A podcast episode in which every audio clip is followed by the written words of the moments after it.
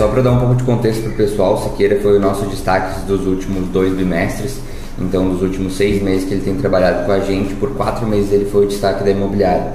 Então, parabéns pelo teu resultado. Obrigado. É, sem dúvida nenhuma, ser destaque logo no início é muito difícil, muito difícil. E eu tenho certeza que por essa tua mentalidade, por esse teu ímpeto de buscar resultado, tu acabou conquistando isso por mérito 100% teu. Fala galera do podcast, hoje a gente está aqui para gravar mais um podcast. Hoje um podcast um pouco diferente, é um podcast num tom de entrevista para o nosso convidado Lucas Consalter Siqueira contar um pouco da história dele para a gente hoje. Mas antes dele se apresentar, gostaria de convidar o resto da mesa para se apresentar. André. Bom dia galera, aqui quem fala é corretor André Gustavo, segue lá no Insta muito feliz pelo convite de participar de mais um podcast da CAP hoje, muito honrado. Agradeço e bora que eu estou muito curioso para conhecer mais sobre a história desse colega aí, dessa, dessa fera da CAP com grandes resultados.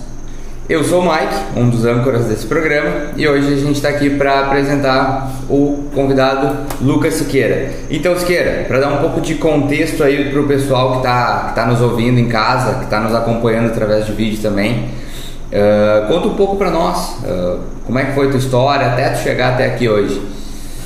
Beleza, primeira, primeiro de tudo, né? Obrigado aí pelo convite, pessoal. Muito bom estar aqui novamente com vocês, satisfação sempre. Eu me chamo Lucas Siqueira, né? Se alguém quiser me seguir no Instagram lá é arroba corretor LCS. Então fiquem à vontade, por favor.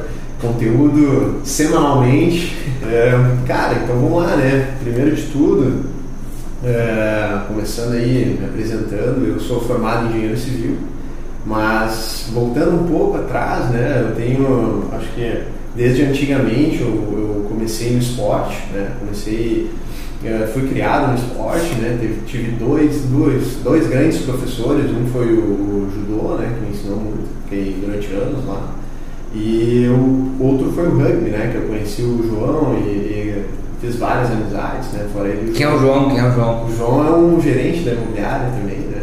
O Chico? O Chico. Ah, esse eu conheço, o João não conheço. Conhece bem. é, mas foi, cara, através do rugby que eu conheci o João.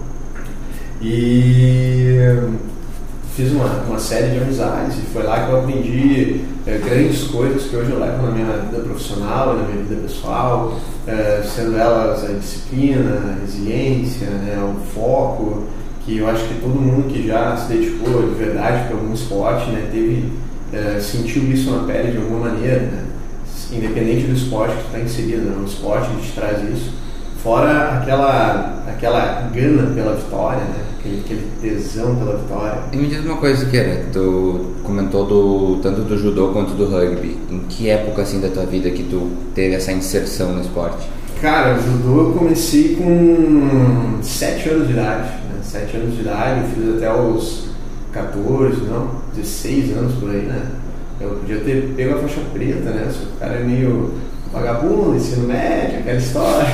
As gurias. As gurias, curtição, e aí fui deixando de lado, né? Mas é, comecei no, no, no judô né? com 7 anos, e foi até os 16. E aí depois eu entrei no, no rugby, né?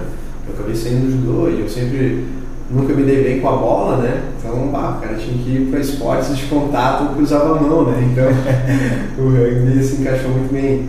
E aí, o rugby eu fiquei, cara, até uns 21, né? Eu fiquei ali dos 16 por aí até os 21. E hoje, com quantos anos está? Hoje eu tô com 25, né? Com 25 anos. E aí, eu acabei saindo do rugby por causa de uma lesão, né? Teve lá que eu aprendi, né? Olha que louco, né? Eu aprendi o significado de meta e objetivo através do rugby. Bah. Foi pelo rugby a primeira vez na minha vida assim, que eu experimentei o que é tu ter uma meta. Né? E como é grandioso tu ter uma meta coletiva. Né? Porque o rugby, para quem não conhece, até sugiro pesquisar, é um esporte fantástico. Né? O segundo maior esporte é, coletivo jogado no mundo, só perde para o futebol. É, são 30 pessoas em campo, né? 15 para cada lado. E, cara, acho que é 20 e poucos reserva no total, né? 20 e poucos reserva não, né? 25, 20 e poucos para cada lado. O elenco completo. O elenco completo. cara, é um esporte extremamente coletivo, né? Tem é, inserção para todo tipo de pessoa, seja ela mais gorda ou ela mais magra, né? É um esporte muito é, abrangente, né? Nessa questão de, de biotipo, não, não, é tão limitado. Nem, Ele é muito inclusivo. Muito inclusivo, exatamente. Né? Pois é, é, muito interessante. Eu, eu, conheço pouco de rugby, mas minha experiência que eu tive na Nova Zelândia, eu presenciei o rugby numa sociedade onde ele é muito comum. Os All Blacks. É, como o. Só os Blacks, né? Só como o futebol é aqui. É. Cara, aqui tu tá andando, tu vai passa por uma rua, tem gente jogando bola. Né? Isso aqui é cultural no Brasil. Cara, lá é o rugby muita praça, toda praça, o centro dela é um, um, retângulo de grama e fim de tarde, cara, diariamente a galera jogando rugby. E é o que tu falou, eu nunca tinha prestado atenção nisso mesmo já tendo visto. Uhum. Ele é muito inclusivo e pelo que eu percebi, eu, o meu conhecimento é quase zero, mas pelo que eu percebi, cada pessoa tem um lugar onde ela pode se incluir, correto? Correto. Dentro da formação do time, né? Bah, que massa isso aí, né, cara? É, cada, cada posição no rugby ele é, é, é separada uh, tem um biotipo ideal, assim, digamos, né? Então, cara, é extremamente exclusivo. E é um esporte que tem tudo para dar certo no Brasil, né? Então, falta ainda um, um, suporte da mídia, da, das cultura, né? prefeituras, né? da cultura, né? Uh, mas, assim, uh, saindo um pouco do esporte, né? E voltando a essa questão da meta, Cara, foi impressionante, né? A gente teve um técnico, Gabó, uma das pessoas que eu sou eternamente grato hoje na minha vida, que mudou, assim, meu, meu, minha visão né, de, de, pessoa, construir o meu caráter. Né? A gente tem várias pessoas no decorrer da nossa história que vão mudando o nosso caráter, né? vários exemplos. E ele, cara, conseguiu unir, acho que umas 25 pessoas com uma meta principal que era chegar a ser campeão brasileiro né, no rugby, no, no time que a gente participava, o Bloomers. Só que era, cara, 25, 30 pessoas, né? Mas a grande parte eram pessoas mais velhas, que tinham família, estavam ali como um hobby e, cara, é um esporte extremamente de contato, tá sujeito a ter uma lesão, tu tem que gastar muito, porque como não é um esporte com incentivo, tu tem que é, abdicar de certas coisas para fazer esporte, deixar às vezes a família de lado. Investimento financeiro. Investimento financeiro, exatamente. E ele conseguiu unir todas as pessoas em prol dessa meta, né? em prol desse objetivo, e foi ali que eu aprendi, cara, o quão é importante tu ter essa meta e objetivo pro dia a dia, né? Para construir tuas. E pensando assim um pouco de. Já que tu entrou nesse assunto de time, de coletivo, de equipe mesmo, tu lembra o que, que foi assim os. A chamada que ele dava no time, os insights, os gatilhos que ele usava justamente para unir o time em prol desse objetivo? Sim, é, cara, o.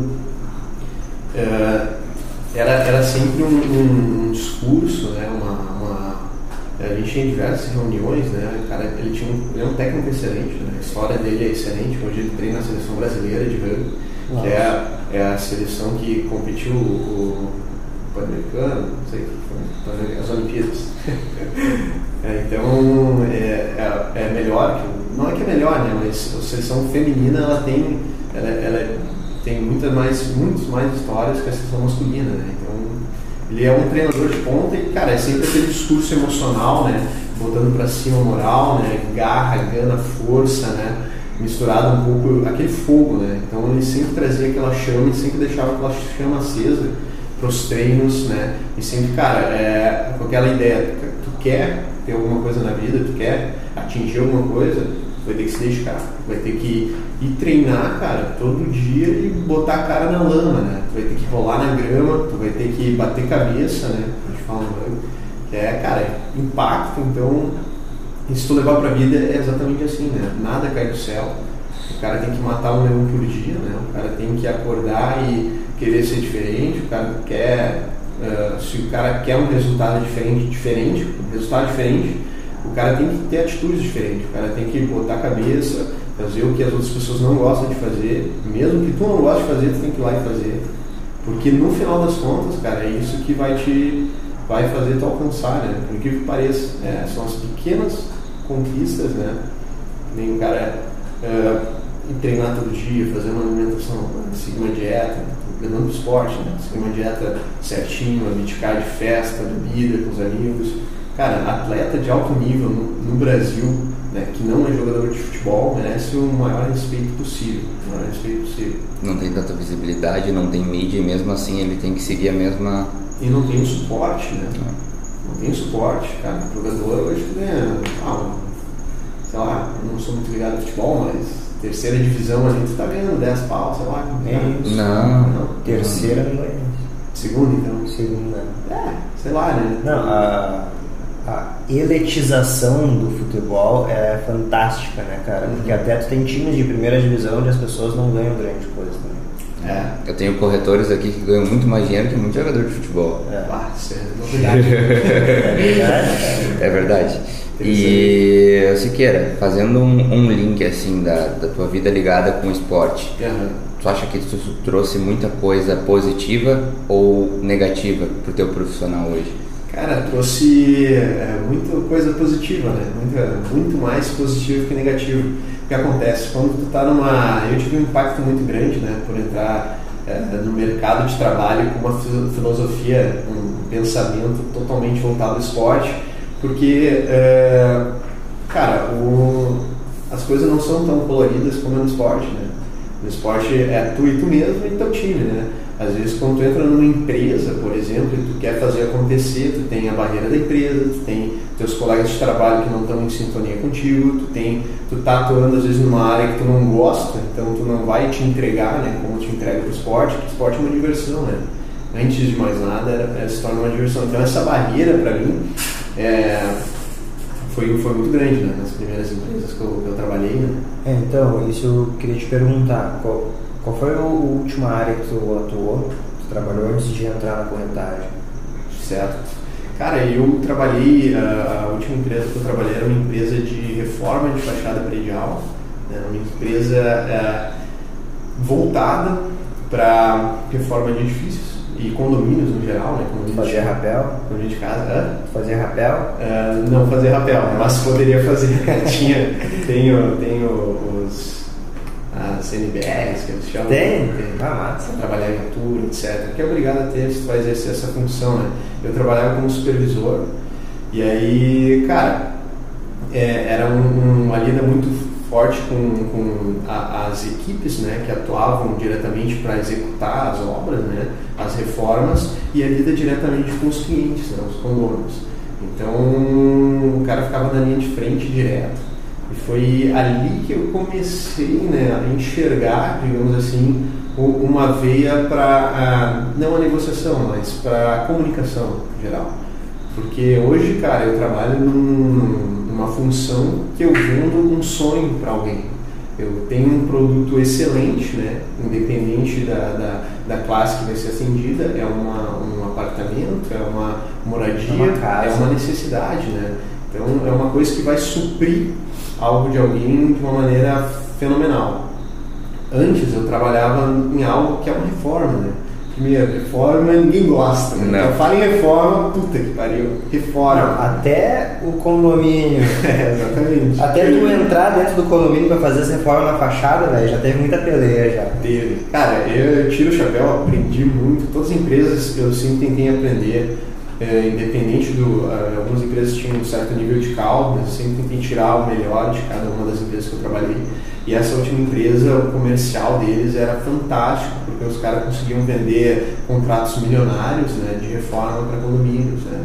Então, cara, é, eu acho que é um nível de negociação assim altíssimo. Né? De chegar e vender uma reforma, é, conscientizar ainda, porque o Brasil ele tem essa cultura na construção civil que tu comprou, tu pagou e é isso aí. Né? Tu vai ficar com o teu imóvel, tua casa, teu prédio assim durante 50 anos, 100 anos. Né? Mas na realidade não, né? É especificado por normas e normativas que tu tem de 5 em 5 anos tu tem que fazer determinadas reformas, tem que fazer manutenção preventiva, etc. E algo que em outros países mais desenvolvido é normal, né? Tanto que a tecnologia construtiva, por exemplo, light steel frame, wood frame, eles foram projetadas para uma fácil manutenção. Perfeito. É, tipo, Vou, vou botar um gancho massa aí num- em uma das dificuldades que a gente encontra no nosso dia a dia como corretor. Cara, ah, a pessoa nos traz, né? Isso acontece com nós muito. Nos traz uma, uma renda, mas ela quer uma coisa que não é compatível com a renda dela E essa coisa está totalmente ligada a essa cultura aí de que ele tem que comprar aquela casa que ele vai usar pro resto da vida daquele jeito. Uhum. Né? É muito difícil a gente abrir a cabeça da pessoa e dizer, não, cara, tu pode aumentar, tu pode mudar. tu É pode mutável, mudar." É. tudo é mutável, os planos são mutáveis, ah, os projetos, a moradia é mutável, a pessoa não vai trabalhar no mesmo emprego, na mesma cidade, no mesmo bairro, na mesma rua, conviver com as mesmas pessoas do resto da vida. É. Muitas vezes nem no mesmo estado, nem no mesmo país. Esse é então, o famoso termo bairrista, né? é, E cara, sai, sai do Brasil, eu não conheço o resto da América Latina, mas imagino que seja parecido, sai da América Latina, as casas não são tão imutáveis assim, né? A engenharia ela é muito mais flexível, né? Exatamente. É, é, cada vez mais está se entrando nessas tecnologias no mercado, né? Então, hoje, antigamente, cinco anos atrás, não ouvia falar de um frame, de um frame. Hoje já é algo mais comum, né? Até ouvia falar, né? Mas eh, agora com as startups, né? Tem um incentivo à tecnologia muito grande. Mas, cara, era é, esse, esse impacto, né? De, de é, eram umas coisas que me marcam, né? O cara chegar, eu ia em condomínios, né? Então, a parte mais difícil que eu tinha, né, no momento de toda a supervisão era encerramento da obra, onde eu tinha que chegar com um contrato de, de conclusão da obra e o cliente tinha que assinar, né? E avaliar a obra, etc. Só que, cara, chegava nesse momento aí, é, é o momento que o cara tinha para apontar qualquer coisa, né? Encontrar uma, um respingo de tinta, alguma coisinha. perdão da palavra, mas o, aqui não passava nem Wi-Fi, né? Era complicado, cara. É. E tinha cliente que gostava de encontrar pelo em ovo, né? É. Esse termo é... E Siqueira, me diz uma coisa, cara, o que que tu tava trabalhando com obra, com manutenção predial, mas me diz uma coisa, o que que tu acha que te fez pensar que entrar na corretagem seria um bom negócio, que seria bom? Aham. Cara, é, eu comecei, né, essa, essa... Eu tenho um grande amigo também que eu conheci no rugby, que é o Léo. Ele trabalha com vendas hoje pela... é, Dum Dum? Dundum, exatamente. É representante comercial da Dundum de Balneário Camboriú, na FGC. Então, eh, cara, ele é um excelente vendedor, né? Ele tem uma carisma fantástico. Tenho, me espelho muito nele em vários, eh, vários quesitos, principalmente nessa questão de comunicação. É impossível tu não gostar dele, né? Impossível tu não gostar dele, né? Quem, quem já, já teve o contato tem uma carisma extrema, ele é fantástico. E, cara, ele sempre, quando ele entrou na venda, ele já, cara, venda, a parte comercial, é onde é que tá a grana. E, querendo ou não, é verdade, né? A venda movimenta tudo praticamente, né? A importância da venda ela é muito subestimada, né? é muito Pela subestimado. sociedade, que é o que movimenta tudo. Ainda mais no Brasil, eu acho, né? Tem uma- Tudo, tudo, cara. Sem o comércio nada existe, né? Exatamente. Se a gente for lá no, no- extremo do antigo, da raiz das coisas, sem comércio as pessoas nem trocariam um, um repolho por uma enxada, sei lá, né? Por sal. futsal, começou ali. Cara, é, como eu tô falando do Léo, é, que ele me trouxe esse gancho na venda e eu, eu vi que tinha em muitos momentos né, no meu dia a dia que eu tinha que é, convencer o cliente, né? não convencer, mas entender a necessidade dele, Negociar. negociar com ele. Eu tinha muita lida de negociação no meu dia a dia, principalmente com o cliente, porque no final das contas, o que fazia a obra entregar de fato não era muitas vezes a qualidade da obra, né? Mas sim o teu, a, tua, a tua proximidade, né? a tua convivência, a tua negociação com o cliente no decorrer da obra. Né? Então é algo que eu comecei a praticar ali de certo modo. E eu tive um convite né, do João, eh, do João e do Mike, para visitar a imobiliária um dia lá, onde eles acabaram eh, comentando da possibilidade né, de entrar na, na corretagem, me fizeram um convite. E, cara, me deu um estralo, eu nunca tinha enxergado essa possibilidade, né, de entrar no mercado imobiliário, né, como venda. Mas no momento que aconteceu isso ali, foi um estralo, né, eu pensei, cara, pô, tem um potencial. E começamos a conversar, eu e o João, né, a ideia sempre foi tocar em paralelo com, com, com o meu trabalho no início, pelo menos, né. Só para dar um pouco de contexto para o pessoal te interrompendo, Claro, há né? quanto tempo que tu entrou na- no mercado imobiliário, na corretagem mesmo? Cara, Lembra? aham, eu acho, é, cara, o número exato, acho que uns seis meses por aí? Seis meses. Seis E já conseguiu vender? Sim, bora. Conseguiu vender bem? Consegui, consegui. Show de bola, coisa boa. Então, tá feliz com a tua tomada de decisão? 100%, 100%. Tanto que eu me encontrei na corretagem, né? Eu, agora não pretendo mais ir para outro, outro segmento, voltar para a parte técnica de engenharia, né? É, prefiro ficar muito mais nessa área comercial porque, bom, tem uma série de fatores, né? A gente pode ir falando depois.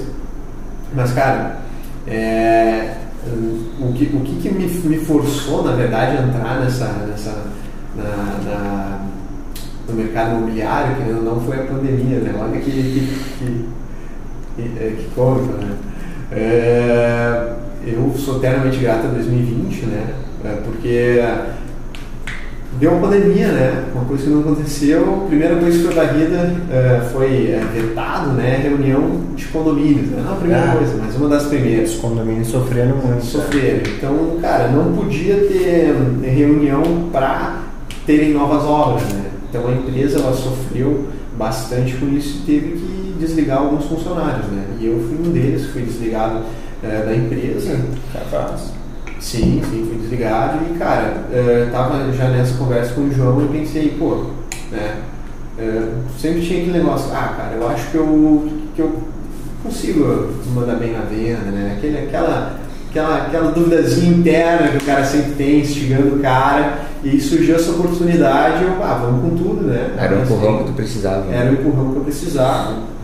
Vamos com tudo, abracei e, e hoje estamos aí, né focado em vendas. É, só para dar um pouco de contexto para o pessoal, Siqueira foi o nosso destaque dos últimos dois bimestres.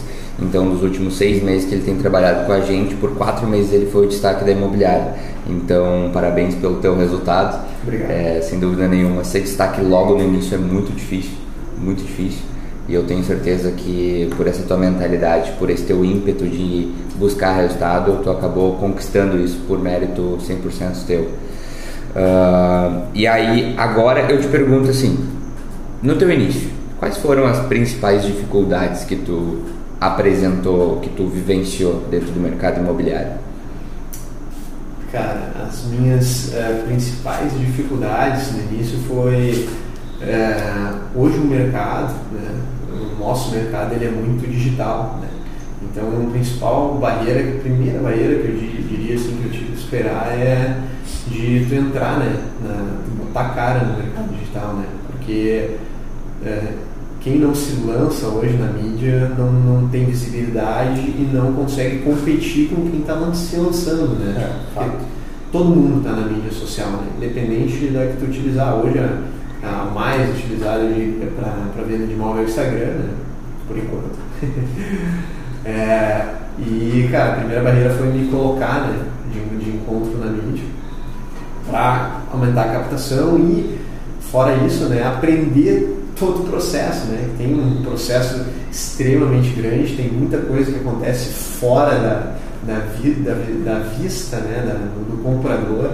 Então, conhecer o empreendimento, conhecer a, a, legislação, saber até onde eu posso ir, uh, procurar né, ter meu, meu cresci né, atrás das provas, dos testes, entender como funciona essa parte de marketing, né?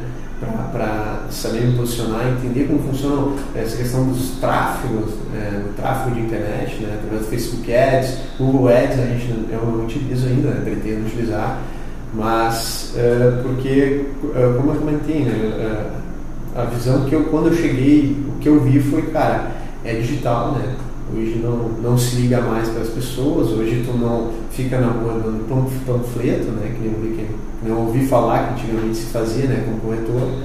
Então a ideia era me lançar o quanto antes porque não podia ficar sem grana também. Né? Me diz uma coisa, quem eu tenho certeza que se alguém quiser saber um pouco mais do trabalho, vai dar uma pesquisada aí no teu perfil. É arroba corretor LCS. Isso aí. Né? Então dá uma olhada lá no perfil do Siqueira e dá uma olhada nos vídeos dele. Siqueira, fazer aquele tipo de vídeo ali, aquele tipo de conteúdo que tu produz para tua página, é fácil?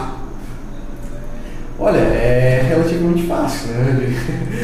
Mas foi simples de chegar e começar a gravar e uhum. Fazer aquela tonelada de conteúdo que tu já fez para teus clientes? É, o, o, primeiro passo é sempre o mais difícil, né? O primeiro é. passo sempre é o mais difícil. Mas, cara, é eu tenho, acho que pela minha trajetória profissional, a minha régua para as coisas que são difíceis, ela, ela é um pouco elevada, assim. Cara, é difícil, ao meu ver, tu ficar, sei lá, torrando o dia todo no sol, tendo que supervisionar coisas que não são tuas, tu não tem controle de nada, né?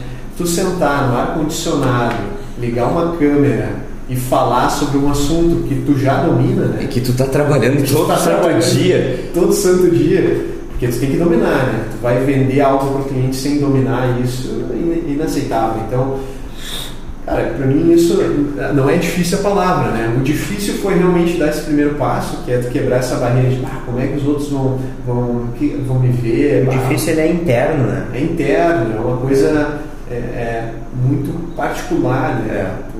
Eu acho que identificar isso é fundamental. Cara, essa é a única barreira, é na minha opinião. Né? É a única barreira, exatamente. É. a barreira. Tanto que quem mais tem sucesso hoje no TikTok, Instagram, são pessoas que essa barreira não existe, né? Já não existe. E aí grava tudo Já e vamos lá. Às vezes a pessoa até tem essa barreira, mas ela é. faz igual. Exatamente. Ela faz igual. Eu sou uma pessoa que eu tenho muito essa barreira, mas eu sei que ela tá dentro de mim. E eu sei que muitas vezes o que eu considero nota 8, nota 7, nota 6, já é suficiente para ajudar alguém que está nota 1, nota 2, nota 3. É ótimo. Então, é muito mais sobre o que tu proporciona, o que que tu consegue produzir, o que que tu consegue ajudar outras pessoas do que em qual que é a percepção que as outras pessoas têm de mim. Não interessa. Interessa que eu estou feliz ajudando as outras pessoas. Isso me faz mais feliz do que infeliz de estar preocupado por pelo que estão pensando de mim, alguma coisa do tipo. Então é uma barreira que a gente tem que quebrar, mas é difícil, é difícil. Eu tenho um, um exemplo que eu passei na vida uma vez, que foi, ah, cara, aquilo lá sim foi uma, uma virada de chave sensacional. Assim. Eu era monitor de alguns cursos holísticos, né? de um curso específico de terapia holística geral e de cursos de massagem tântrica. E a escola estava tava crescendo e o, o, o cabeça lá, né? meu mentor e tal, ele, uma pessoa que eu tenho muita gratidão por tudo na minha vida, né? Naquele momento ele me pediu, não, então, gostaria que tu começasse a dar aula e tal, vou te preparar para isso, né? Cara, foi muito difícil, muito difícil, muito difícil. Eu falava com ele assim, parecia que eu não sabia nada, parecia que eu ficava diminuindo, sabe? Depois que. Bah, daí um dia eu falei com ele, disse, bah, cara, eu acho que não vai rolar, não vou conseguir, eu não domino tanto assim, né? Ele olhou para mim e falou assim, cara, para quem tu vai dar aula? Eu falei, ah, pros alunos. Ele, tá, os alunos sabem o quê? Nada? então, é verdade. ele falou, cara, tu não vai dar aula para mim. Tu vai dar aula para pessoas que estão buscando um conhecimento e tu vai dar aula do primeiro módulo, não do, do quinto, do décimo, né? E eu, ah, cara, é verdade. E é verdade. É o que o Mike falou agora, né? Exatamente. A gente vai passar conteúdo para pessoas que estão buscando e não sabem. Então elas precisam saber, né? E aí isso é uma coisa que a gente não percebe, né, cara? Ah, fazer um vídeo, ah, meu Deus, vão me julgar o que eu vou falar, não sei o que. Cara, ele precisa saber. É maravilhoso. Toda vez que um cliente me pergunta, ah, o que, que é esse tal de júri de obra? Cara, aqui no vídeo pronto que eu fiz para eles. E é melhor do que eu escrever um texto de 40 linhas no WhatsApp. É, e às vezes, muitas vezes, quando tu vai escrever esse texto, tu não, não tá muito bem emocionalmente, não tá. Tô sabe? ocupado, tô com mais 10 clientes ali no WhatsApp. Né? A energia que tu vai colocar naquela explicação não é tão boa quanto a que tu fez aquele vídeo. Isso aí, exatamente. E por incrível que pareça, quando eu comecei a gravar os vídeos, né, eu percebi, cara, que muitas vezes as pessoas iam né, atrás de comprar, financiar esse primeiro imóvel, né, que é o meu principal público hoje, é o primeiro imóvel, e não tinham conhecimento disso, né, por incrível que pareça, em nenhum momento né, chegou até elas os conhecimentos básicos, por exemplo, ajuda de obra, né, é, como funciona o processo. É, tem N, N, N, N questões. Financiamento, né, cara? Financiamento. Financiamento ali é um tabu que é construído por opiniões alheias, né? Isso é terrível. É. É, as pessoas elas têm medos horrendos porque o vizinho, do primo, do cunhado, do tio teve uma experiência ruim. Mas tá lá com a casa dele. É, boa, boa, mano. É, tá assim em casa, né? Tá na casa lá, Tá na casa, tá tudo em tá dia. é, tudo em dia. Bah. Perfeito. Porque esse, e esse tipo de financiamento hoje, né, cara, pro longo prazo é excelente, né? Excelente. Cara, é fantástico. Daqui 10 anos, pô, tu não quita teu imóvel se tu não quer, né? Cara, o Brasil ele é um exemplo em alguma, algumas coisas assim de incentivo à população que a gente não sabe. O programa Casa Verde e Amarela, né, hoje no seu novo título, cara, ele é muito bom para incentivar muita coisa, muito bom. SUS só existe no. Brasil, Exatamente. né? Esse tipo de coisa a gente não, não, não percebe, né? Outros lugares pessoas não pensam em conquistar a casa porque elas precisam conquistar um patamar de vida e financeiro para começar a pensar em financiamento em alguns países, né? E o que a gente trabalha realmente é muito fácil, muito fácil. A pessoa encontrar, buscar a casa própria, né? E eles precisam saber disso, como é que eles sabem no Instagram do Siqueira. É isso aí. Segue lá, várias dúvidas sanadas. Ah, Siqueira, ah, tu comentou agora um pouco das tuas principais dificuldades no início. Ah, qual foi a importância de ter um suporte nesse momento da imobiliária em relação ao teu trabalho como corretor de imóveis? Foi importante ter um suporte ou tendo suporte ou não tendo suporte seria a mesma coisa? Cara, eu. A primeira coisa né, que eu fiz quando. Na, na primeira conversa que a gente teve lá na, na imobiliária, quando a sede era em Canoas, né? A gente começou a trabalhar essa ideia, ah, vamos, mas eu não queria sair do meu emprego, porque aquela, aquela história é difícil, a transição, ela, acho que até é boa no início, quando ela é feita de maneira assim, é para o cara se sentir confortável. É, vocês me disponibilizaram, né? Não sei se te lembra, o Eu lembro. curso da imobiliária. Acho que naquela época é, tá- ia ser comercializado, né? Acho que já está sendo agora, né? Isso. Inclusive, dia 25 agora a gente teve a primeira turma, a desculpa, a segunda turma do corretor acima da média. E agora a gente está pensando se a gente abre de novo as vagas para lançamentos futuros. Pô, Eu não, não sei dizer se eu fui um dos pioneiros, né? Mas eu peguei lá no Drive. É, isso aí. Isso aí. Tava ah, todo, todo separado, bonitinho, peguei e, cara, eu mergulhei literalmente né, nos podcasts da, da imobiliária e no curso, né? Eu ia para o trabalho comum, eu perdia três horas de deslocamento, moro em Novo Hamburgo, e só que eu trabalhava em Porto Alegre, né? Eu ia de carro, né? E às vezes eu ia de trem. Eu, cara, botava no drive e ia escutando no carro, durante o trabalho, às vezes, né, quando estava de deslocamento de uma hora para outra, eu botava no ombro o celular, porque não tinha. Eu não levava fone, não tinha tudo, não tinha nada no carro, carro de firme foda. E aí, cara, fui escutando, absorvendo todo o conteúdo que foi passado e ali foi o, a minha preparação, digamos, né? Foi onde eu fui construindo a minha base, né? a minha estrutura, entendendo onde é que eu estava inserido, como eu lidava com os clientes, como eu me posicionava no WhatsApp, como eu lidava essa questão de gerenciamento de tráfego, a importância do Instagram, a importância de conhecer a imobiliária, Conteúdo. o conteúdo. Então, cara, ali foi onde eu criei minha base. Eu, eu absorvi tudo, tanto ali quanto o podcast. Podcast super recomendo para dar, dar uma, uma, uma história de caso, né? Uma, são situações reais que acontecem, acontecem no dia a dia, então tem, cara, tem histórias de quem já está trabalhando na área, né? E se tu quer começar, nada melhor do que tu ter um, referências, né? Para ir tirando como ideia ou se espelhando, né? Porque não? E aí, cara, foi ali, primeiro de tudo, absorvi todo o conteúdo da capa. E aí, quando deu essa transição com pandemia, ah, vamos lá, vamos cair de cabeça. Daí eu acionei o Chico, né? O João, meu brother já vamos lá, já vim na CAP e aí o pessoal me passou, né, todo essa, isso que foi treinar, o treinamento que foi feito nos vídeos, eles me passaram, reforçaram ainda mais no dia a dia. né.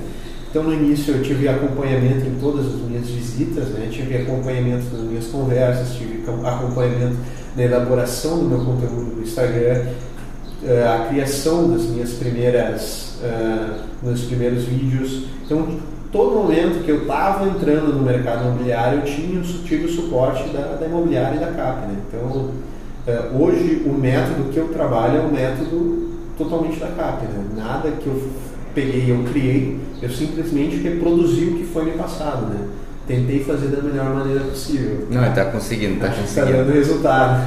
Coisa boa, show de bola. Nossa, velho. Cara, é muito legal ouvir isso, ah, porque eu tenho certeza que faz parte de ti ser uma pessoa que pega coisas boas, executa, testa, vê se é bom, se é ruim. E é muito bom saber que o que a gente faz realmente dá certo, se executado. Porque é muito fácil a pessoa ouvir tudo que a gente fala, elaborar um discurso lindo, mas não colocar em prática. É muito fácil. É muito fácil porque é difícil gravar vídeo, porque é difícil produzir conteúdo, porque é trabalhoso, porque estudar tráfego é complicado, porque é muito numerozinho, porque a gente não entende. É complicado, é difícil, sim, eu, eu sei, não é, não é cômodo. Mas é aquilo que tu falou. Quer resultado diferente? Tem que fazer alguma coisa diferente. Quer ter resultado em alto volume? Precisa trabalhar em alto volume, mas não só em horas de trabalho, em qualidade de trabalho. Tu tem inúmeras formas de otimizar o teu tempo no dia a dia.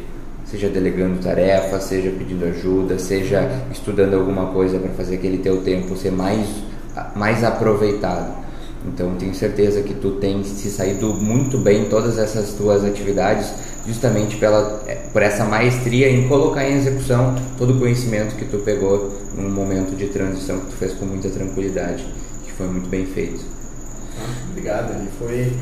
é, cara, foi um divisor de águas, né? Eu tive que me remoldar como pessoa também, que totalmente, né? E eu sempre tive uma filosofia, né, cara? Às vezes o cara, para tu querer, é, sei lá, melhorar ou crescer ou ter qualquer um, aprimoramento onde é que tu está inserido, primeiro tu tem que dominar onde é que tu está inserido, né? Não adianta o cara.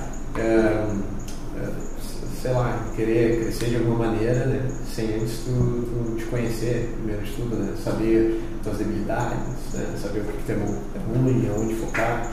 Então, primeiro, sempre tive esse pensamento, né? Cara, tentei absorver o máximo, né? Absorvi, senti, cara, aqui absorvi tudo que a mulher me trouxe, né? E agora eu e o Mike, a gente já está trabalhando em algumas melhorias, aperfei- aperfeiçoações, né? Uhum. E vamos lá, daqui para mais, né? Show de bola. Uma cinco vendas por mês. Com certeza, pelo menos, né? No nível. Siqueira, me diz uma coisa. Teve alguma particularidade assim na tua primeira venda ou ela foi super simples? Como é que foi? Cara, minha venda é, é até engraçado esse, esse assunto aí, porque ela foi super simples a minha primeira venda, gostosa. Né? O cliente chegou, um cliente com um perfil legal, né? estava virado para um imóvel que era, tinha um desencontro com o perfil dele, né? A gente, eu trouxe ele, né? Eu e o João, a gente estava junto nessa, nesse atendimento, trouxemos ele para um, um empreendimento bom, né? Que ia bem de encontro com a renda dele, ficava tudo ok, né? Ele ficou extremamente satisfeito, a família dele ficou extremamente satisfeita, depois teve indicação ainda da, da, dessa venda e tem um relacionamento muito bom né, com, com toda com o meu cliente, com a família do cliente, com, com todo, todo mundo né, em função disso, porque eles são uma família fantástica também, um pessoal muito legal. Uh, mas o que, que é a particularidade que eu acho engraçado é porque antes dessa venda, né, eu perdi uma, pá, uma venda certa, né? Como é que foi isso aí? Cara, é, tinha um cliente, né? Ele estava totalmente fechado para o empreendimento, pro empreendimento, tudo certo, bah, vamos lá, vamos comprar, chegou no final, o cara condicionou. Né? Então, liberou menos financiamento que a gente estava esperando que liberasse para ele. E aí não conseguimos enxergar, encontrar um imóvel que ia de encontro com, com a necessidade dele, com o que ele estava procurando, e a venda ela, ela se estagnou, né? não foi adiante. Só que o, o que, que, é engraçado que o, o, meu primeiro cliente, o Gustavo, ele surgiu depois, né? E ela foi de maneira tranquila. Mas o que, o que eu acho engraçado de fato é, cara, o poder da captação, né? O, por que é importante tu ter mais de um cliente na mão, esse foi o meu foco. Eu cheguei, tá, o que eu preciso fazer? Eu não sei nada, né? Mas o que me falaram para fazer? A primeira coisa é captar. Não, então vamos tentar captar de tudo que é lado, né? E aí, cara, captação, captação, captação.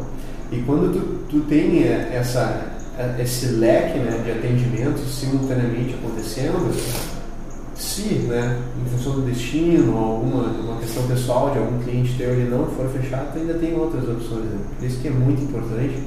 Que é uma coisa que eu sempre ouvi nos podcasts da, da CAP, né? E nos treinamentos é tu não ficar refém de um só, só cliente, né? Principalmente nesse segmento do primeiro imóvel, né? Que é o que a gente está atuando.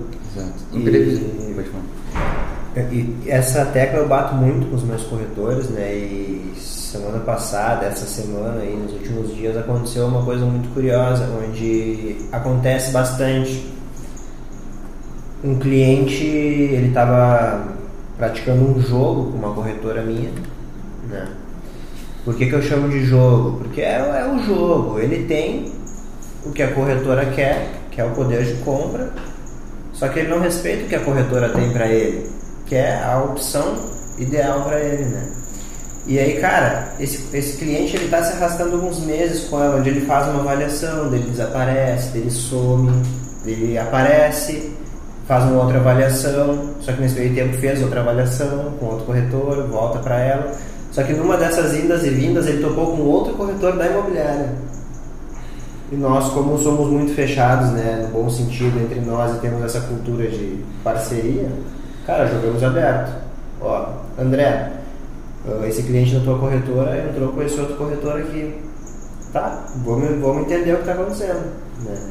Falamos com o, o corretor, o segundo aqui dentro da imobiliária, ele disse, não, não, o cliente não me contou nada. Então, ou seja, por que eu contei a história? Porque o cliente está fazendo um jogo entre os corretores e eles fazem esse jogo porque eles acham que o mesmo imóvel vai ter uma condição melhor com o outro corretor. Né? E por que eu trouxe a história? A minha corretora, hoje, precisando da venda, ela quase se tornou refém desse cliente. E aí, se o cliente percebe que ela se torna refém, cara, ele faz o que quer dela. Né? E aí, cara, o que a gente fez? Não, você não pode ser refém dele. Mais captação, tu precisa de mais giro, né? Porque a gente tem aquela, aquele número que a gente trabalha como base, que é 4 para 1, ou seja, tu precisa de 4 pastas para uma venda. Por quê?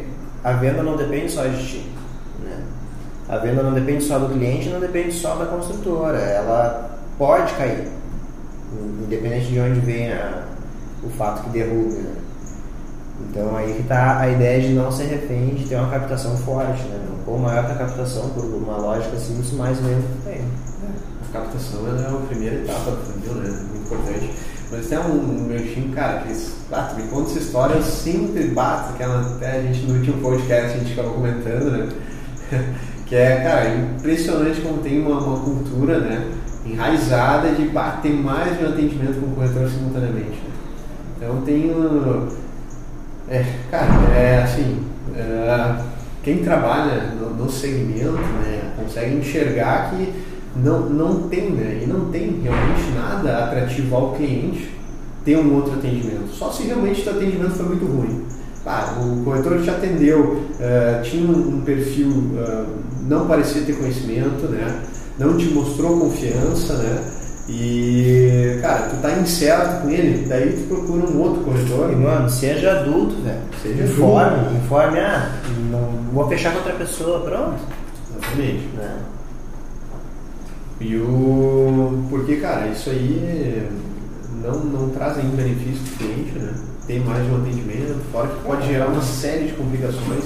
E o principal, né? O valor do imóvel, ele, no primeiro imóvel, né, vamos deixar bem claro isso, ele é imutável, né? Então, no momento que é, o valor é tabelado de, pelas construtoras, praticamente, né? Tem- É, ele é tabelado. Ele é tabelado. Todos os corretores trabalham com a mesma tabela, literalmente. A mesma condição. né? Então não tem. O choro vai ser o mesmo e a resposta vai ser a mesma. É que nesse caso é os, os bons acabam pagando pelos maus. Porque, querendo ou não, existem maus corretores hoje, existem maus profissional, profissionais. Existe o profissional que muitas vezes ele não está atento ao desconto aquele, daquela promoção especial da consultora naquele mês. Existe aquele corretor que não está atento que o, o cliente ele pode conseguir, sei lá, um dependente, melhorar a condição. Então acaba que o, o cliente ele acredita que ah, vai ter um corretor aquele que tem um macetezinho que vai conseguir fazer a venda mais fácil. Ou vai fazer o, o meu apartamento ficar mais barato. Vai dar um jeitinho. Exatamente, só que não existe jeitinho. Existe o corretor bom, preparado, capaz, que sabe o que está fazendo, e existe o corretor despreparado. A diferença é que todos os corretores aqui dentro da imobiliária são os corretores preparados. E no momento que o cliente que a gente recebe começa a entender isso, ele não desvirtua mais. Ele compra contigo hoje ou ele compra contigo amanhã, mas ele compra contigo. E Fato, fim. fato. E o cliente sente, ele sente no, no teu tom de voz, né? ele sente na clareza que tu explica as coisas, ele sente que a gente está preparado. Isso é um fato. Com certeza. Ao próximo então. Siqueira, essa, essa é um pouco delicada. Né? Se tu tivesse que colocar assim cinco passos para o corretor realmente entrar e ser acima da média, quais seriam esses cinco passos que tu daria? Cara, primeiro de tudo, né? Acordar às seis de banho gelado. Às seis, velho, tá acordando Às cinco, tarde às já. cinco. Quatro, quatro e meia. Capaz. Não.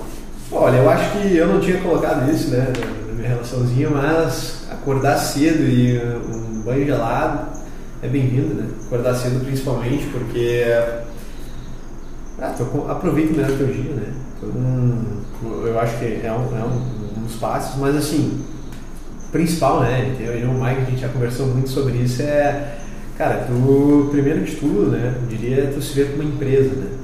Tu tomar uma postura de tu te olhar não como o fulano de tal, mas como o fulano de tal LTDA, né? CNPJ. então, tu é uma empresa, tu precisa gerar lucro, tu tem gastos, tu tem, é, tu tem que entregar resultado, né? Tu é dono de ti mesmo, tu depende de ti mesmo. Então, no momento que tu assume essa, essa filosofia, eu diria até, né? essa, essa- esse mindset, para ficar bonito, né? Então, é, as coisas começam a mudar, né? E aí tu enxerga elas de maneira diferente, né?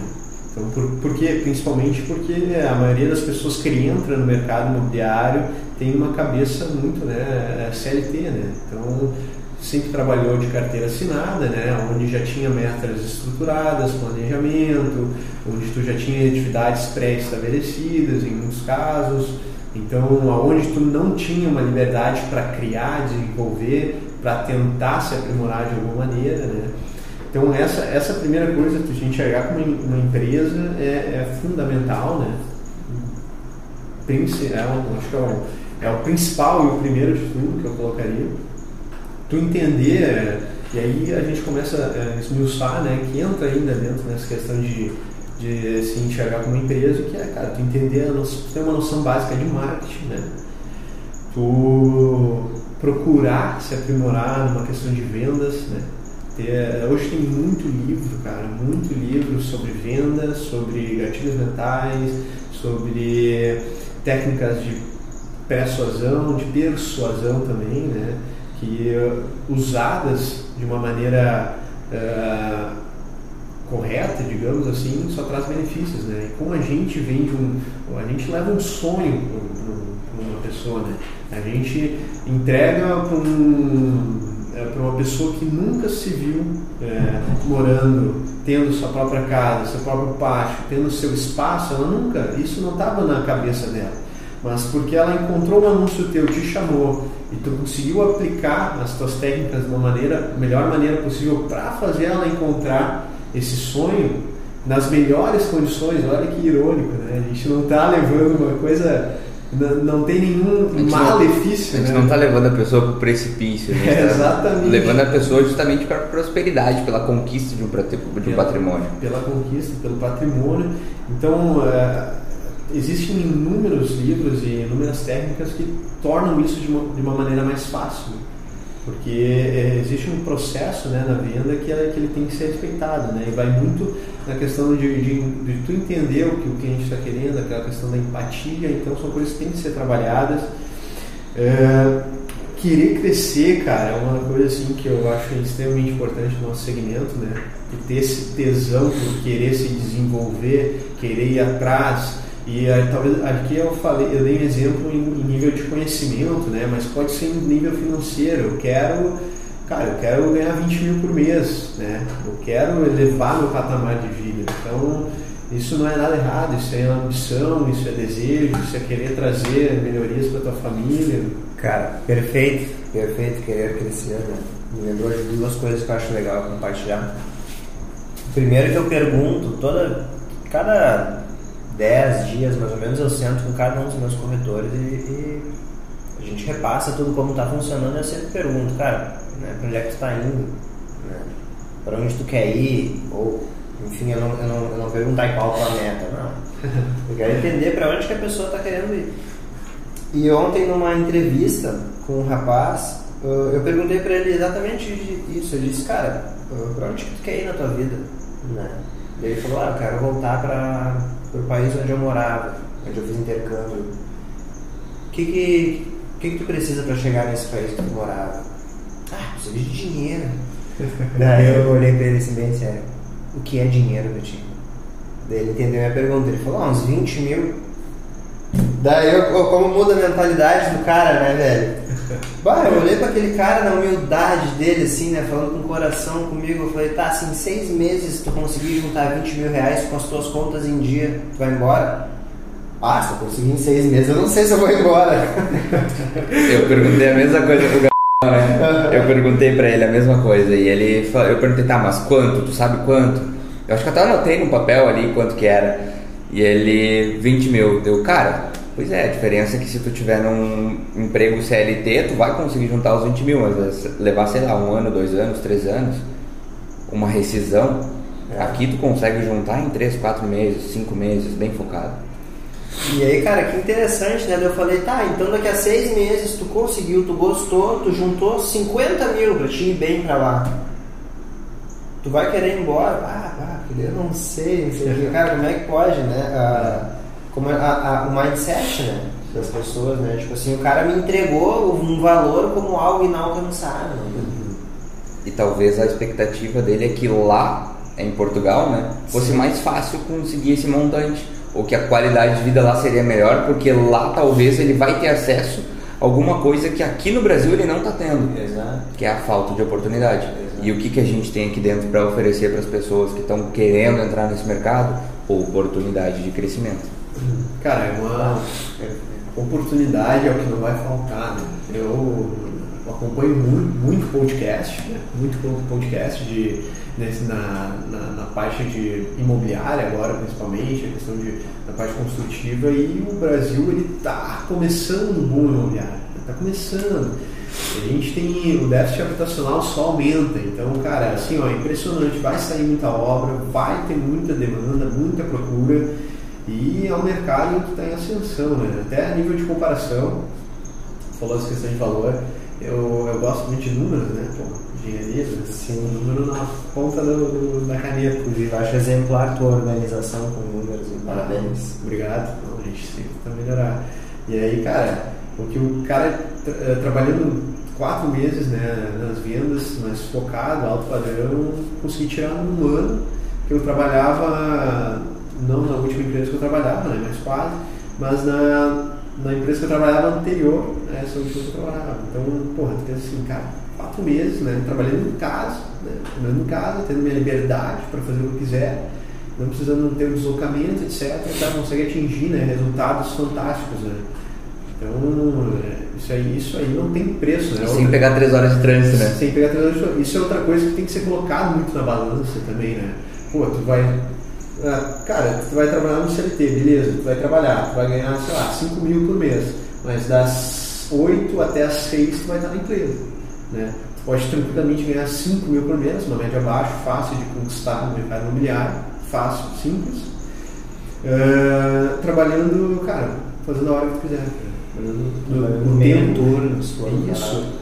Cronograma. Uh, só claro, o cara abdica de final de semana, né? Muitas das vezes. Isso existe. Isso existe. Não tem só a parte boa, né? Não, nem no esporte, para te ganhar o título, tu tem que sofrer muito, tu tem que suar. Exatamente. Mas esse período é transitório, o do sofrimento, do esforço, do. Porque depois o aprendizado fica, né? Uhum. É aquela coisa. Uh... Sacrifícios temporários trazem benefícios permanentes. Hoje tu sabe que se tu quiser levar o resto da tua vida fazendo poucas vendas mensais para ganhar um salário de 4, 5, 6 mil reais, tu sabe que trabalhando duas, três horas por dia tu consegue fazer isso. Consegue. Agora, é, da tua cabeça, quero mais, isso está suficiente para mim, ou Pô, vou me acomodar e fazer isso que eu estou fazendo já e acabou. Ou vou amplificar isso, vou melhorar a qualidade disso cada vez mais. Existem os dois lados e nenhum deles está errado. São só dois lados diferentes. Exatamente. Cara, só é, para fechar né, essa, essa questão dos, dos cinco espaços mais importantes, tem uma coisa aqui que eu anotei que eu acho que é muito importante a gente colocar também, que vai bem de conta com o que tu falou que ah, nada são flores, né? Tem a parte difícil e tem muita parte difícil. E a principal dificuldade, cara, por incrível que pareça, né, é a questão emocional, né? Então o cara tem que trabalhar o emocional de uma maneira extrema, porque, primeiro de tudo, né, tu é autônomo, né, então tu tem que ir atrás do teu resultado, do teu dinheiro, né, teu, tem conta para pagar, conta todo mês, então tu não pode fechar negativo no né, tu tem que estar tá sempre entrando grana independente. E tu tem que estar tá sempre na predispostos, tem que estar tá sempre é, é, bem como é que eu posso colocar? Tem que estar sempre num estado emocional bom para atender o cliente, né? Uh, e tu tem que estar muito preparado para as negações, né? Para o momento que não vai fechar aquela venda, né? Para o não que vai vir, né? Para as batidas de porta que vão acontecer na cara, né? E tem que estar preparado porque elas vão vir, né? Elas sempre vão vir, elas vão existir mas são elas que te fazem chegar né, aonde tu quer chegar, que é naquela venda, que é naquele um que tu está precisando, naquele mais um né, que tu estava contando no mês. Sim. Então existe, tu tem que estar preparado para esses altos e baixos. Né? Então trabalhar a inteligência emocional né, desde o início eu acho que é fundamental. Né? Perfeito, cara. Um bom corretor é um cara monstruosamente forte emocional, emocionalmente. E eu vejo que as pessoas que a gente tem com bons desempenhos aqui, elas trazem isso, cara, desde o berço. Você precisa de uma boa educação. Você precisa de um pai que soube te dar os limites e os caminhos. Você precisa de uma mãe que soube te dar o alento. Se você não teve, você vai ter que buscar essa base em algum lugar, né? Eu até anotei aqui no início da nossa conversa a importância do esporte para formar a pessoa e o caráter dela. Isso é uma coisa que eu venho percebendo cada vez mais, tá ligado? Eu, eu não tive isso. Né? Eu não tive ligação com o esporte, eu era ruim no futebol, eu morri ali. Eu, André, né? E eu vejo que a galera que teve esse incentivo, ah, cara, são pessoas muito mais equilibradas, assim, né? Que conseguem ter os seus pensamentos, conseguem estar estáveis nas suas coisas, né? E, enfim, que o corretor, cara, tem que ser um monstro. Tem que ser um monstrão para tu conseguir desempenhar uma coisa boa. Só que não adianta o cara chegar achando que já é um monstrão, não. ou achando que se tornar um monstrão é da noite pro dia. Se tu acha que tu é um monstrão, tu não é. Exatamente. muito boa. Muito boa. Muito boa. Cara, se tu acha que tu é um monstrão, tu não é, cara. Porque é seguinte, velho, uh, estudei muito ego humano. Muito, muito, muito, muito, muito, muito, de todas as formas, de todos os lados. E eu tenho uma coisa para dizer que eu digo para quem me pergunta. Vocês não me perguntaram, mas eu vou dizer, cara. Uh, as pessoas elas são muito desgraçadas, velho a gente é muito desgraçado. Como assim, André? Qual, o sentido da palavra? No bom sentido da palavra desgraçado, cara. Desgraçado é aquela pessoa que teve a sua graça tirada. Né? Ah, entendi. Cara, porque a gente nasce lindo, maravilhoso, com um caminho a percorrer e uma felicidade a ser vivida. Cara, tu sai da barriga da tua mãe, tu já te desespera porque tá longe dela. Começa ali, entendeu? e a nossa sociedade não, não proporciona uma vida de graças para as pessoas. Né? Então a gente é desgraçado. O cara é desgraçado porque o pai foi embora, o outro é desgraçado porque se sente feio, o outro é desgraçado porque não se enquadra num padrão da sociedade e, e por aí vai e a coisa só cresce, cresce, cresce, cresce.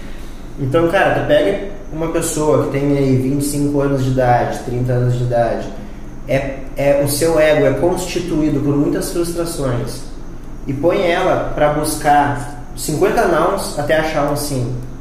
Pô, tu tem que ser forte, né? Uhum. É. Não tem como não. Tem que ser. Tem que ser, tem que saber se blindar, né? E, e, e aí que vem a importância das metas, né? Só pegar um Isqueiro, me diz uma coisa se tu tivesse que ajudar um corretor assim que está iniciando, mas ele não sabe muito bem por onde começar, mas ele quer ser o cara, ele quer ser bom, ele quer ser realmente acima da média. Qual o caminho, primeiro caminho que tu daria para essa pessoa para ela começar no mercado? Cara, primeiro de tudo, segue o Corretores de Alta Performance. Essa é boa, essa dica é boa. segue o Corretores de Alta Performance, começa a absorver né, e consumir aqueles conteúdos gratuitos, já vai te dar uma base fantástica. Escuta os podcasts, né? Também já vai te dar uma outra base fantástica. Ah, tu quer se desenvolver um pouco mais, compra o curso, né? Mas vamos supor, é, se quer uma coisa mais direta ainda, cara, eu botei aqui, né? Faz teu Insta, né?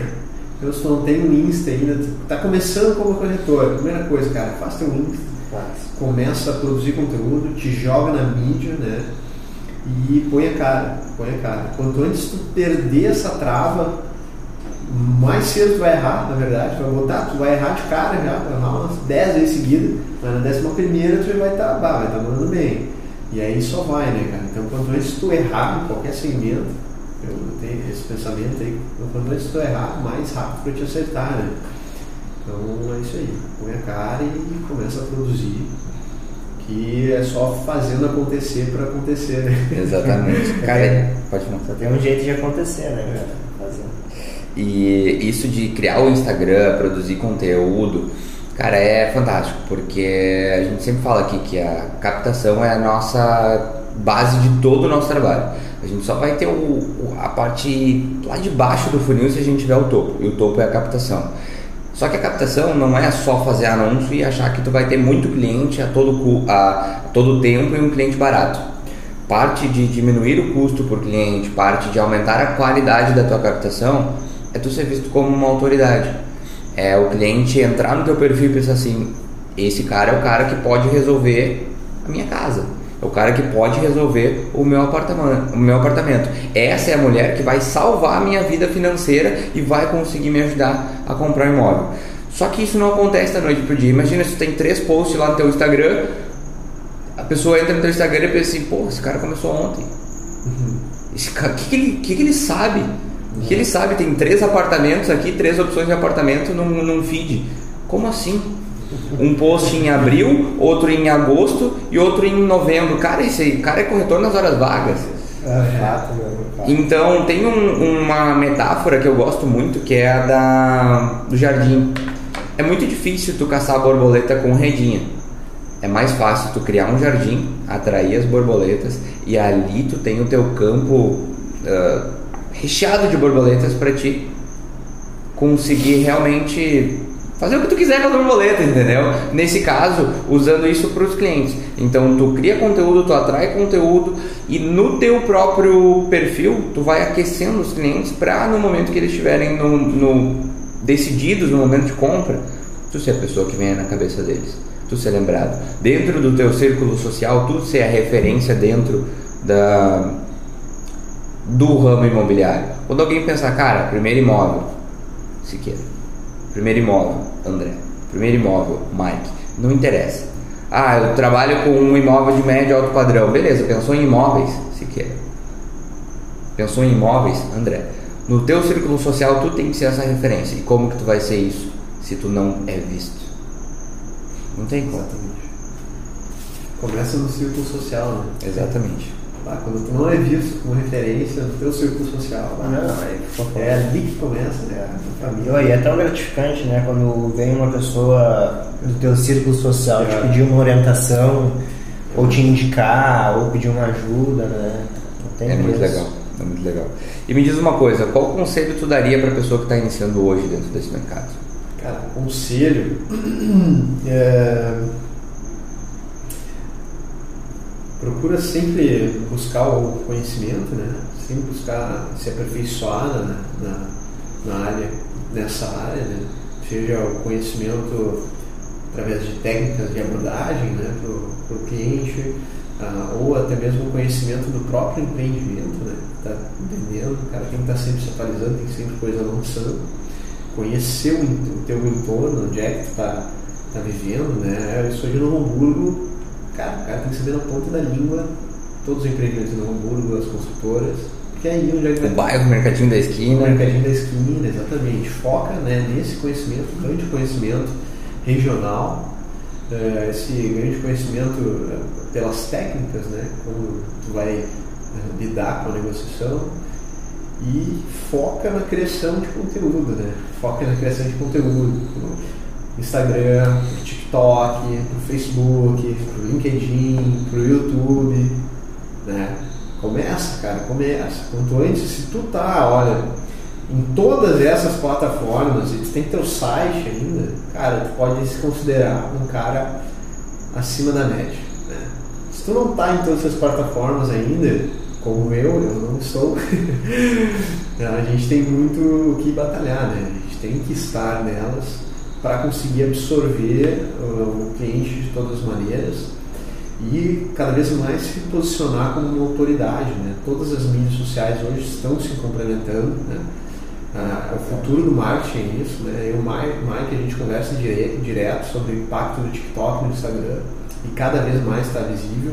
Então, não tem, né, nas palavras do Rafa Velar, né, não tem por que tu olhar cada mídia social individualmente. Né? Elas trabalham em coletivo, né? uma complementa a outra, uma é o teu eu, e se tu quer ser um vendedor hoje, tu tem que estar posicionado nas mídias sociais. Não existe outra forma. Não existe outra forma. Imagina, antigamente o cara tinha que pagar toneladas de dinheiro para aparecer numa TV. Exato. É, Hoje em dia tu não paga nem um real para te aparecer no Instagram. Ah, pois é. É o custo do teu tempo. Né? Exatamente, exatamente. Aí beleza, quero aparecer para mais gente, aí tem o tráfego pago. Boa. Aí tu impulsiona, aí tu paga para aparecer para mais gente. E tu consegue. O que não é caro ainda, né? Não, tu consegue com 5, 6 reais por dia aparecer para muita gente, cara, no mês. Verdade. O que, que tu faz com 6 reais no teu dia hoje? Ah. Compra dois pães de queijo. Um litro de gasolina. Cara, pra gente concluir então, Siqueira, é um assunto que ficou aqui, meu, que eu achei muito bacana escutar, eu não sabia de ti. Né? Como o esporte teve importância na tua formação como pessoa e como ele impacta como profissional. Porque eu te vejo desde que tu entrou na imobiliária, na imobiliária eu te enxergo de uma certa forma de fora, porque não, não éramos da mesma equipe e tal, né? Mas mesmo assim, colegas trocando muitas ideias. Mas essa particularidade eu não sabia. Já falei aqui do, da minha opinião sobre a importância do esporte. Eu queria saber se hoje tu ainda pratica esporte ou tu ainda faz algo para tua saúde física e, tu acha que isso é, é importante para tua teu desempenho no trabalho? Cara, uh, eu acho que é muito importante, na verdade, né? Totalmente. Uh, o cara tem que estar tá com pilar da saúde, né? É um dos pilares da vida, né? Saúde, família e dinheiro, né? Conquista, sucesso profissional. Qualquer um deles em desequilíbrio interfere nos outros. Ele tem que estar sempre lá em cima, né? Ainda mais hoje, questão da pandemia, etc., né? Questão da imunidade. Mas é, o esporte sempre me trouxe isso, né? O cuidado com, com, o corpo, principalmente, né? O cara sempre se manter ativo. Hoje eu não, não pratico nenhum esporte porque eu tenho uma lesão grave no ombro, né? Então, um ombro de vidro, né? Qualquer coisa ele é, né? pula para fora. Mas é, academia, né? Diariamente, corrida, sazonalmente. Esse ano aí quero ver se eu meto uma maratona, né? Pô, legal. Sempre quis, né? A gente pode ir junto. Bora. Posso me preparar. É, vamos começar. Estou correndo agora nos finais de semana, então para ir me preparando, para ter essa, essa questão do físico sempre em dia, porque querendo ou não, né, a venda ela tem essa parte visual muito forte. Né? A venda é uma soma de fatores, uma série de fatores né, que, que faz a, pessoa querer comprar contigo. Né? E uma delas é a questão visual, né? Tu tem que gerar um impacto visual positivo uh, é, para o que tu está inserido para a pessoa. Por exemplo, né, tu não vai ser um nutricionista pesando 140 quilos gordo, né? É. Ou com obesidade mórbida, né? Que nutricionista é esse, né? Não tem sentido. Então, ele vende a saúde, né? O nutricionista. Nós vendemos imóveis, nós vendemos algo sério, um produto é, que tem que se ter uma confiança muito grande na pessoa que está do outro lado. Então, é essa confiança que tem que passar para o cliente, né? E tu está é, esteticamente apresentado, né? Pô, barba feita para quem é homem, cabelo cortado, isso são unha feita, são detalhes que quem é um pouco perceptivo já começa a te julgar. Ah, o cara tá com a barba mal feita, né? Pô, o cara é desleixado, né? Parece um bêbado. O cara não se importa com, com a aparência dele, então ele, consecutivamente, ele não se importa com algumas coisas na vida dele, né? E isso gera um impacto muito forte, né? principalmente quando a gente fala da primeira impressão para aquela pessoa que não te conhece. Então a saúde, ela tem esse lado hoje na minha profissão muito forte, né? Que eu herdei muito do esporte. E a questão, cara, tem a questão muito emocional também que a gente falou antes, que eu acho que é muito legal. No esporte o cara sempre apanha pra caramba, independente do esporte que vai fazer, tu apanha, tu perde. Então o cara constrói a derrota ali, tu sabe o sentimento da derrota ali. Mas... E tu ter esse sentimento é, é importante porque tu sabe que ele é um sentimento, mas ele é passageiro, né? A derrota, ela antecede a vitória. Então, tá. faz parte é do ciclo, tanto do, do, do, do físico quanto dessa questão mental né, do esporte que me ajudou bastante. É uma coisa que, cara, é, pra mim, assim, não tem preço o cara tá bem de saúde. Né? O que, que acontece? Muita gente pensa assim, não, vou trabalhar, vou ganhar bastante dinheiro e aí quando eu estiver bem de, de vida financeiramente eu começo a cuidar da minha saúde. E aí tu gasta todo o teu dinheiro cuidando da tua saúde. Sim. Porque tu, tu, é muito melhor a gente prevenir algo do que a gente resolver um problema depois de existente. E tu falou ali em trabalho, uh, desculpa, em saúde, família e trabalho, vida profissional, né? Uhum. Como é que tu vai cuidar da tua família se tu não tiver saúde? Como é que tu vai cuidar do teu trabalho, da tua vida profissional se tu não tiver saúde? Sabe? Então a saúde é o pilar de tudo. Tu não tem como cuidar de alguém se tu não tiver a base, se não tiver a tua saúde. Então, não existe, ah, vou cuidar da saúde depois. Não, começa cuidando da saúde agora, que o resto vai vir por consequência. Tu lidar com os problemas vai ser mais fácil, o teu estresse vai ser menor, o teu emocional vai estar mais forte, porque o teu corpo físico vai ser um reflexo de todo o resto. O teu corpo mental vai ser um reflexo do teu corpo físico. Então, tudo se interliga no momento que tu cuida da tua saúde. Então, perfeita a tua colocação sobre. Uh, acho que tu está muito certo em, em, trazer esse exemplo e essa, essa mentalidade. E cada vez mais eu gostaria que esse espírito tivesse entranhado assim, todo mundo que nos ouve, todo mundo que nos acompanha e no pessoal aqui da nossa empresa. Porque, cara, sem saúde a gente não vai a lugar nenhum. É e a gente só dá valor quando perde. Só dá valor quando perde. Infelizmente. Infelizmente. Acho que a gente não precisa perder para dar valor, né? Eu identifiquei a importância do exercício um pouco antes de entrar para a corretagem, onde eu trabalhava só, somente com aluguéis, já era corretagem em casa, né? um pouco antes de entrar para as vendas. E, cara, o aluguel é um mercado que, na minha opinião, não pode não ser a opinião de outros profissionais, ele é um pouco chato de lidar. Assim. Ele é muito barganhoso, ele é muito safado, sabe? E eu não gosto, eu sou muito direto. Eu sou muito direto. Então o cara chegava e dizia, não, cara, é aqui, aqui, aqui. Ah, mas eu preciso de tal coisa, então eu te dou tal coisa, tal coisa, tal coisa. Ah, mas o vizinho não sei o quê. Ah, então vai pro vizinho. Cara, eu, eu mais estressado, assim, estressado. Minha irmã, que era minha colega na época, me falou assim, ah, olha só, vai fazer uma academia. vai fazer uma academia, gastar essa energia aí, deu, eu vou. Bah, e ali comecei e ali já sentia a diferença já. No dia que eu malhava assim bastante, já estava mais relaxado, meu corpo ficava mais relaxado, né? Minha abordagem era diferente. Logo em seguida entrei para venda e, foi só para frente essa questão do exercício, sim. Hoje eu não pago academia porque eu me levanto cedo e tenho uma hora, uma hora e meia do meu dia para fazer um exercício na rua mesmo que deixa o meu dia maravilhoso. Maravilhoso. Importante né? É, importante estar em movimento. Cara, pensa só, a gente nasceu, o ser humano, né, o projeto que a gente habita, né, o corpo, ele era nômade, né?